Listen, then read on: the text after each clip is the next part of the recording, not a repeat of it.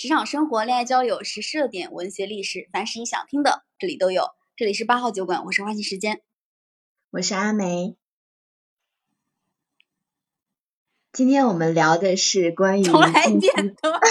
我我也这样想，你是不是要说点什么？没想到你就直接让我开了。好的，行，那那那今天我们要来说的这句话由我来啊，重来。职场生活、恋爱交友、时事热点、文学历史，凡是你想听的，我们都有。这里是八号酒馆，我是花季时间，我是阿梅。今天我们聊的话题呢，叫做甲流来袭，怎么保护自己？最近这个甲流又开始流行了啊，阿梅这知道这个吗？呃，知道，因为最近真的就是关于甲流的话，它实际上就是一种感冒的症状嘛。然后我身边刚好也有一两个朋友，就是。开始出现这个发烧啊、感冒啊，然后我才发现说甲流原来有这么的范围有这么的广，而且刚好前几天关于甲流的话题也一直上热搜，然后治疗它的药品也上了一次热议，然后我才知道原来很多的人形容甲流是用来势汹汹这个词，然后我去了解了一下，最近确实甲流是特别严重的，因为有有。好几个地方都因为甲流这个症状出现了一些呃停课啊、停学啊这样的现象，特别是在杭州、北京、上海这几个城市都特别的严重。那我们可以先了解一下甲型流感，甲流实际上它的全称就是甲型流感病毒引起的流行性感冒嘛，然后主要症状就是高烧啊、咳嗽啊、肺炎啊之类的，就比较严重的话会引起肺炎。然后，如果高烧不停的话，很容易会出现，比如说脑膜啊之类这些比较严重的疾病。然后，一般甲型流感的话，它的一个特点就是会发烧到三九四十度啊，然后有可能会持续一到两天，两到三天的这种高烧。像我看到一个杭州的一个博主，他就是发烧了两天，然后说症状比这个新冠还要严重一些，啊。然后我看到一个数据是说，呃，杭州的一个儿科医院嘛，就半个月接诊了上千例的发热的患儿，其中有七百例就是属于甲流的，所以这段时间还挺严重的。嗯，二月二十六号还是二月二十七号，国家 CDC 也发布了一个最新的流感周报，然后全国有三百九十起的。甲流爆发疫情是上周的四倍，就它是规模性的，在很多地方都发生了规模性的这种甲流的爆发，所以确实也出现了北上很多地方有停课停学的情况。嗯，在二月月底的时候，北京的高峰期甲流高峰期每天的门诊量大概是六百多个人，单单个医院的门诊量平均六百人，这数量还是蛮多的。对。实际上，对于对于这个感冒，嗯，在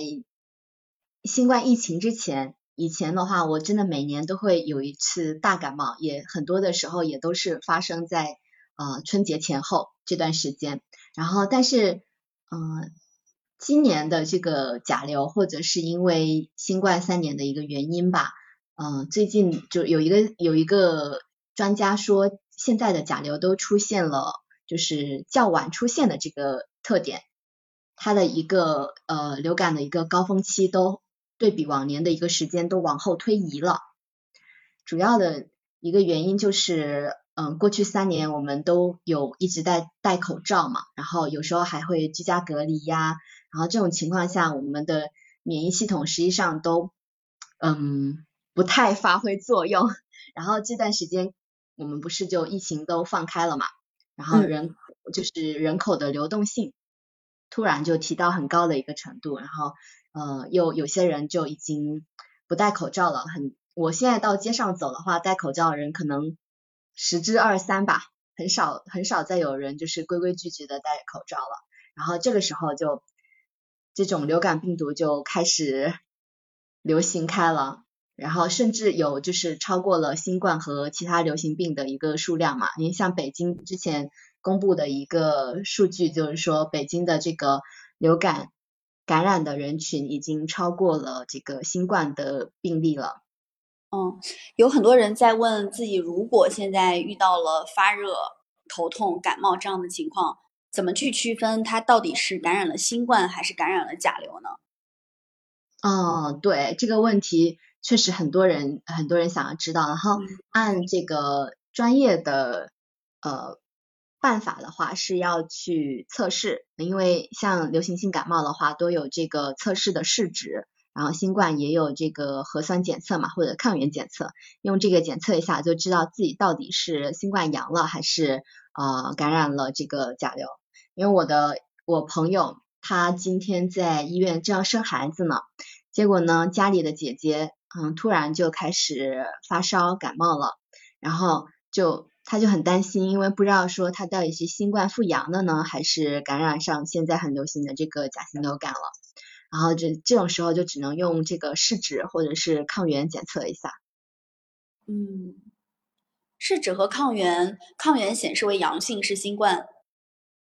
嗯，对，然后那个呃甲型甲型流感的那个测试的话，它是有一个试纸，然后网上也是可以买得到的，但是最近可能因为有大量的这个人又开始囤药了，所以有些这些专用的药和试纸的话，可能就售空了。嗯，对，最近其实也有一些也出现这样的热搜，大家都在买药，开始囤各种各样的对抗甲流的一些药品。嗯，但是有一些药品它其实不是适合所有人都能吃的。之前在新冠疫情期间，也有很多人去囤对对抗这个叉 BB 的药呀，还有其他的一些药。嗯，新冠可能还没把它，就是没有让它产生很多的副作用，但是吃药把自己的肾给吃坏了，连夜就医的情况也有。甲流这次其实也有一些人推荐了一些药品，有没有什么？嗯，相对来说比较保险的、比较安全的缓解甲流的方式。这个的话，不知道我们能不能聊啊？就是实际上很多，它就像感冒一样，一般情况下一周它是可以就就是会缓解这个病症嘛。然后呃，如果不是这个就是身体比较弱的人群的话，一般也不用特别。吃特别多的药，然后呃，像我看到专家的一个建议的话，吃那个奥司他韦是最好的，奥司他韦的那个呃胶囊。嗯，奥司他韦前段时间也断供了，在很多地方也断供了。是的，是的，现在可能到药店里都不一定能买得到。然后还有另外一个就是，如果是还没有感染的话，一般会很多人会去接种那个流行性病毒的疫苗，流感疫苗。对，最近也有一有很多这个媒体有在说，今年接种流感的人群有大幅的提升。嗯，你这个地方有说到一个我觉得蛮值得多聊两句的地方，就是流感它本身其实也是可以去接种疫苗的。很多人不知道流行性感冒本身有一些自带的疫苗，其实之前流感在全球范围内，包括在我们国家，它也是有一定程度上的致死率的。但如果说接种过疫苗，我看过一个科普，它其实跟呃你接种过新冠疫苗一样，它对于致死率的降低程度可以达到百分之八十。而大部分的人如果真的接种过流感疫苗，其实相对来说感染新冠的概率也会降低。嗯，对的。然后像很多的专家，他有这段时间也确实是在呼吁大家要定期的接种这个流感，也一年一次嘛。嗯。流感疫苗有一些专专项的流感疫苗，就是针对不同的流感专项的流感疫苗。我之前查了一下，在上海接种的价格是在一千到三千块钱左右。它没有在全国范围内有大的科普，呃，有大的这个普及，应该也跟它的价格相对来说比较高有一定的关系。嗯，但是有呃，我看了一下，有一些我这个城市。就是流感疫苗你需要自费去接种的，但是呃国产的流感疫苗价格不是很贵，就一百出头吧，然后进口的可能会稍微贵一点，可能对于呃普通的民众来说会有一些些犹豫，而且因为之前因为新冠大家都在接接种新冠疫苗的这个原因吧，好像有数据显示说，我们这三年期间反而接种流感就是流感疫苗的接种率下降了。嗯，这个跟大家都接种了新冠疫苗有一定的关系吗？我觉得应该有吧，就大家关注度都在新冠疫苗身上。嗯，每到换季，其实一到三月份。六月份、九月份啊，这些换季的时间，其实都特别容易爆发各种各样的流行性的疾病，包括流感、嗯过敏，还有其他的一些大家可能会发生的身体健康上的一些风险问题。为什么一到换季就特别容易生病和过敏呢？我就是一个特别一到换季的时候就就是脸上会过敏特别严重啊。我记得有你的脸会过敏吗？对，有一次我因为我本身可能脸上的角质层比较薄，然后有一年秋天换季的时候，夏秋换季的时候，然后呃我就出门一趟，然后在公司周一回到公司上班的时候，然后同事们就问我说你是不是喝醉酒了？然后其实我的脸上又红又肿又痛，我很痛苦，是过敏了对吧？对，这很严重的换季过敏，然后就皮肤会呃，就是非常的红，比喝醉酒还要严重的那种，然后整个爆红，然后又很有会刺痛，用任何的一些护肤品都会有刺痛的感觉。哎，你有了解过你为什么一到换季就会脸部过敏吗？嗯，可能是我了解的话，首先是因为我个人体质的问题吧。呃，肯定是呃这种情况下，我自己的肤质是主要原因。然后就一到换季的时候，气候变化很大嘛，然后很容易呃就是昼夜的温差也很大，所以对我们的皮肤的话，对我皮肤的这个呃影响也会很大。嗯，热胀冷缩嘛，热胀冷缩，热胀冷缩，你结巴了，结巴了，对。而且每次感觉，嗯，每次换季的时候，就整个环境的变化也很大，很容易就是我的角质层可能就会变得更薄，皮肤屏障也比较受影响。嗯，我之前没有这个感觉，但是，嗯，开始聊到甲流的这个话题之后，我关注了一下我的我的身体感受，以前没有关注自己的身体感受，发现确确实实最近这段时间老是鼻塞。其实是有点想感冒，但又没感冒的感觉的。但是以前没有这个，前两个月其实没有这个症状，最近这段时间会有。我自己感觉也跟早晚温差就差异比较大有一定的关系。嗯，还查到一些原因是，其实，在温暖的地带，比如说南方，有很多的嗯细菌，它其实是比较容易成、比较容易长起来的。如果是在北方，天气过于干燥、炎热。有很多的细菌，它不太容易滋长，所以当一个人从比较干燥的天气里面转向温暖湿润的天气的时候，本身你身边的周围的环境细菌的量也会增多。比如说从冬天过渡到春天的时候，其实就是从一个寒冷而干燥的时这个时间节点到了一个温暖湿润的时间节点，所以春天也特别特别容易发生很多流行性的感冒。再就是人在。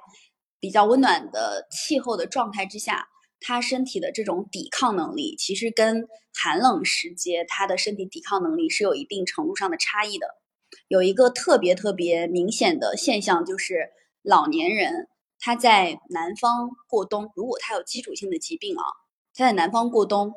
寿命会更长一点，是有一个这样的研究数据。如果是在北方特别特别寒冷的季节去过冬。嗯，很容易死亡，就是很容易致死率、死亡率很高。所以，我们其实，在春天和夏天，呃，过渡到秋天的时候，或者是冬天过渡到春天的时候，这两个节点，春秋季节，特别容易由于自己身体抵抗力发生了变化，导致自己对细菌的这个呃传播没有那么强的应对的屏障，也特别容易发生感冒和过敏。所以，这个时候很重要的一点，就是妈妈说的要。多穿衣服，添衣，不要过于一下子就把自己原来从冬天的那个状态一下子就换到春天的那个状态里面。嗯，我还有换季的时候，还有我有一些就是肠胃炎的症状也比较容易出现。嗯，就是在换季的时候有一些饮食不当啊，或者是呃，还有一种是肠胃感冒嘛，很容易会就是在这个换季的时节出现。哦，正常正常这种情况，真的这个时候最好用的真的是多喝开水，然后注意饮食卫生。嗯，你这么一说，我我一下子就明白了为什么很多四十岁以上的人他们会特别特别关注二十四节气养生，就是在不同的节气要吃不不一样的东西，来保证自己的身体能达到一个很舒服的状态。可能确确实实是不同的节气养生方式。它对应你的脾胃会有不同的消化的，就是消化的能力是不一样的。嗯，对，就是一些呃养生的方式还挺适合我们这种中国肠胃。中国肠胃。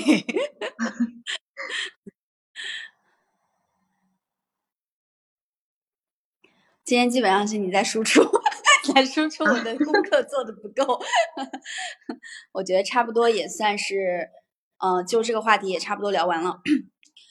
甲流，甲流最近这段时间相对来说比较流行，其实在整个社会面上看下来没有造成特别大的恐慌，也可能跟之前我们已经应对了三年的新冠疫情有很大的关系。其实我自己在我的身边是没有，最近啊，实际是没有看到有谁。因为感染了甲流而感冒啊、发烧啊，是没有看到这样的情况的。也可能是因为还没有人把这个甲流的病毒带到我们的办公室。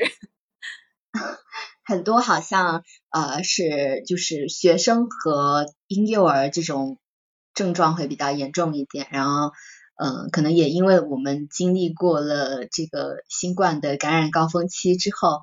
大家好像都比较冷静了。然后今天我朋友还在问我说。如果就是新冠复阳了，你会不会很慌？我说不会，经历过一轮之后，感觉症状呃不是很严重，而且上一轮囤的药 还剩一半多，一大半了。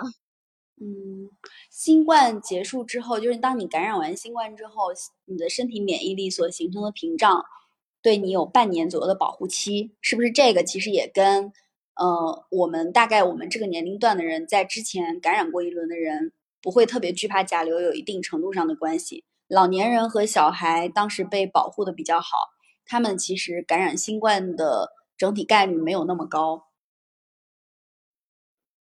嗯，按我对身边就是对我们公司同事的一个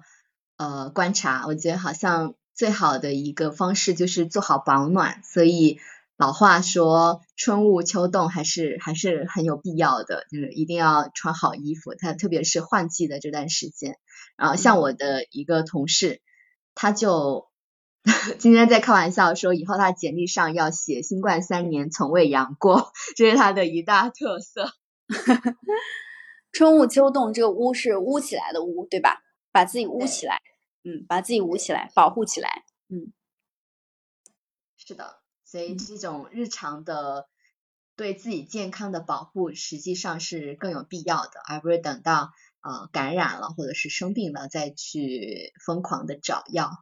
嗯，同时你本人如果气血相对来说比较畅通，也比较能够应对疾病。嗯，气让自己气血畅通的很好的方式，多喝热水，早上皮包水，晚上水包皮，晚上多泡脚。早上喝温开水，对对对，这个真的哎，嗯，我那个同事他就每天晚上泡脚，一个很好的习惯。哦，所以他是有一个三年未患新冠的简历是吧？还很骄傲呢。嗯，这个确实值得骄傲了。他现在是值得骄傲的。对，因为他整个中心，这他的中心有一百多个人。